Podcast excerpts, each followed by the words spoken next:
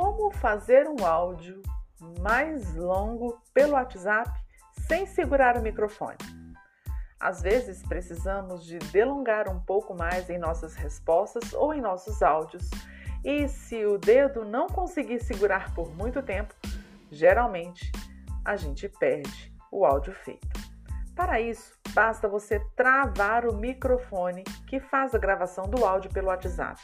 Como fazer?